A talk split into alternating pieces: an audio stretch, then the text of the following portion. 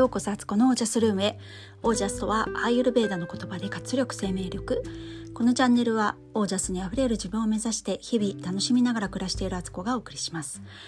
皆さんこんばんは、えー、3月14日、えー、月曜日現在夜の8時15分です。え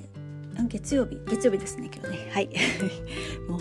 3秒前に言ったことを忘れるというね。はいということですけど今日やっとこうさっとこう 確定申告を税務署に出してきました終わったっていう感じなんですけど今日やっぱりね明日がね締め切りなので駆け込みの人たちいっぱいいて、えー、それもね午前中に行けばよかったんですけどちょっといろいろやってて午後になってしまったら、まあ、行ってみたらね長蛇の列でしたねあんなに並んだのは初めてでした。でそこでね受付のあの控えに印鑑をしてもらわなくていい人はポストにねただ投函していけばいいんですけど私はあの控えのね印鑑欲しいので並んだんですよ。で今日結構暑かったですよね日中ねもう夏かっていうぐらいなんかこう半袖でもいいぐらいなねねコートがほんと邪魔になるようなあのお天気でで思いっきり背中にねあの日の光を浴びながら2 3 0分は並んでたかな。ね、そんな日でしたけどまあ無事本当出せてよかったっても来年はねまたこんな同じ思いをしないようにねもっと前もってやるとか、まあ、あわよくば税理士さんに頼むとかねそれか e-tax ちゃんと使えるようにしとこうと思いましたねもうこういうアナログの世界はねもう卒業だと思ったんですけどなんかね、あのー、なんだかんだねこう新しい動きについていこうとは思っているのになんか e-tax もやろうとしたらなんかちょっと面倒くさそうだったんですよね。まあマイナンバー持ってるからできるとは思うんですけどいろいろ書類もねなんかデータで出すっていうのがなんか取り寄せないといけないような感じに見えてパッと見ねあの説明適当に読んだだけですけど なんかえ？面倒くさとか思って、まあ、自分でスキャンすればいいとかねなんかそういうのだったらまだいいけどなんかうんと思って 今年はあのアナログで行きました、まあ、アナログな人たちがねいっぱい集まってたっていう感じです。はい、えー、そしてそして何の話かというと今日はですねあの今私が自分にしていることの話をしようと思います。えー、このね3月に入って本当は、えー、魔女学校をねスタートさせようと思ってたんですけど、まあ、直前で自分に気づきなさいっていう声がねメッセージが届いてで私の中ではもう団長の思いでねもうやる気満々だったしそれを待っててくれる人もいたし本当申し訳ないなと思いながらもいやでもこのこと多分本当もうラストラストサインというかねもうここで気づかないと私生き方変わらないんだろうなっていうのがねあったのでちょっとあの普段はね自分のこう声に従うことを中心に生きてるんですけどいや今回はねちょっとそう、まあ、ある意味人からのメッセージ人から言われたことでねこう自分の行動を変えたっていうことになるんですけどいやこれはちょっと無視できない行動なんかそういうのありますよね。あの図星みたいなね自分の中のやっぱ結局何かが動いてるんですよね。それが言われたことでそれは言われたという形をとっているけれども自分の中の声だなっていうのが分かってね、まあ、それに従ったわけなんです。でもなんか気持ちとしてはなんかこう何もしてない自分とかなんかこうこれから先どうするのかも何も決められない自分考えられない自分っていうのがねすごくもどかしくて多分ここ数日のポッドキャスト聞いてもらって気づいた方もいるかもしれないんですけどなんかこう声がねあんまりこう元気よくないというかね ねそんな違いをね感じられた方もいるかなと思うんですけどまあリアルにそうなんですよ。なんか自分今までの慣れ親しんだ自分のこう元気印的なねかねそういう弾けるパワーみたいなねものは今ちょっと鳴りを潜めておりまして 自分でももう本当にねどうするんだろう私っていう。だけどなんかこうがむしゃらに生きるっていうのはもう確かにもう本当にそういう時代は終わ私は終わりを告げなきゃいけない。自分から。自分でそれを告げない限りは多分、ね、終わらずにでももうそれがねもう限界のギリギリに来ていて。このまま続けていったら何か別の形でストップがかかるっていうのは分かってるのでまあそういう状態なんですよ。で私はじゃあどうしようかなと思って最近していることをねお話しします。まあ、結局あの私オージャスをこれ上げるしかないと思ってるんですよ自分の中のね。普段からオージャス上げることを好きでいろいろやってはいますがもっともっといろいろさらに試してみようかなと思っていてで何をしているかというとオイルマッサージです。あのオイルマッサージね何回か紹介してますけど太白ごま油をね体にま塗りたくるわけです。もう頭の脳天からねつま先までっていう感じで。で本当にねオイルがねめっちゃ染み込むんですよ。特にねあの腰から下あたり下半身の染み込み方が半端なくて塗ったはずなのにすぐなくなってるんですよ表面のオイルがね。だからまだ足りないんだなみたいなね。今日もしっかり塗り込んで最近毎日オイルマッサージをやってるんです。でそうするとやっぱこう肌の調子も良くてなんかこう全体的に自分がしっとりしてる感じがあってねとっても気分がいいんです。で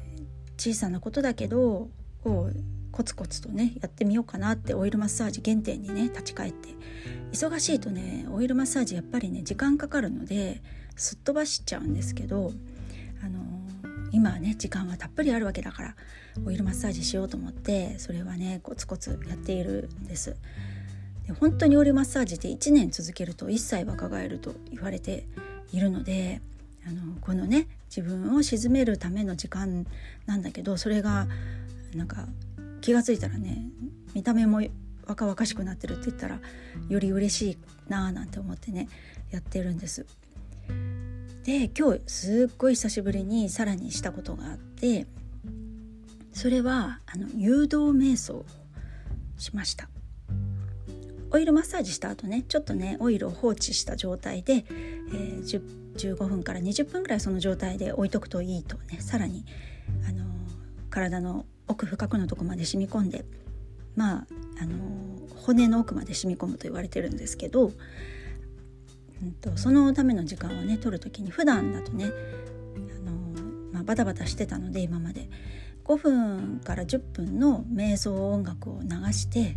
まあ、静かにしてるみたいなことをずっとねここ半年間ぐらいそんな感じでやってたんですけど今日はねあ時間もあるしなと思ってあの昔ねスピリチュアルの学校に通ってた時代があったんですよ何年ぐらいかな？何年か通ってて、まあ、週1回のねクラスだったんですけどでそこでね行くと必ず最初に30分ぐらい瞑想をするんです。でその時の先生のね誘導瞑想が本当に素晴らしくて音楽もねオリジナルオリジナル音楽で先生がね作った音楽でそれがまたねすっごくいいんですよ。もうなんか本当にあの世っていうものがあったらこういう曲が流れているんだろうなみたいな感じの。結構曲調も途中で変わったりとかいろんな音が入ってたりとかして本当にピースフルなあの BGM とともにね先生が何人か先生がいたんですけどあのメインの先生、まあ、校長先生みたいな、ね、方が男性なんですけど街道先生というね街道先生のあのナレーションでね先生がまああのリアルにね目の前でやってくれるんですけど、まあ、情景描写が素晴らしくて先生のね声を聞いてるだけでそのナレーションに従ってね、まあ、あの呼吸を最初整えたりとかあと自分がねこんな階段こんな綺麗な絨毯が敷かれて刺繍が施してある幾何学模様の刺繍の絨毯をこう上がっていくとその色がまた変わっていって一番上には階段があってそしてあ階段があってじゃなくてあの一番階段登っていくと 一番上にドアがあってそのドアを開くとそこは南の島でとかなんか日によってねその場所が全然違うんですけどものすごいストーリーも良くて聞いてるだけでもその世界に没頭できるので気が付くと入り込んじゃってるんですよね。だか一人でやる何も考えない瞑想よりもっともっと簡単に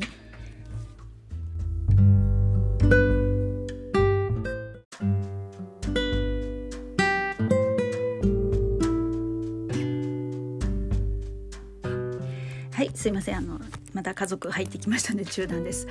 えっ、ー、とどこまで話したんだっけ？そうあの、まあ、瞑想してるとねその瞑想に入り込むんですよ。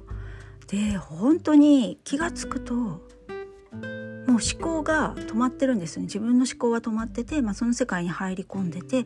その世界の中でねあの、まあ、スピリチュアルの学校ですので出てくる登場人物っていうのは大体ね自分の、あの守護霊様とかね、あのハイヤーセルフとかね、あの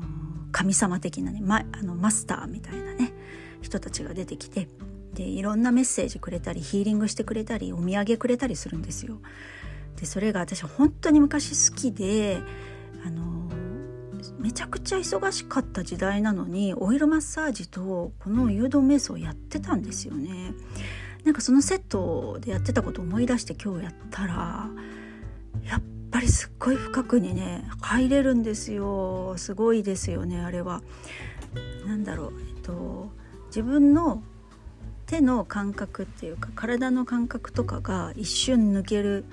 瞬間があって気が付くと自分の体のあの境界線みたいのがなくなってるんですよね。れがねめっちゃ気持ちいいんですよ。自分のこう境目がなくなって何かと溶けているみたいなね。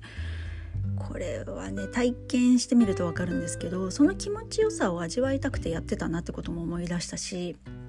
まあ、そうなってる時って意識がすごく深いとこに入ってるので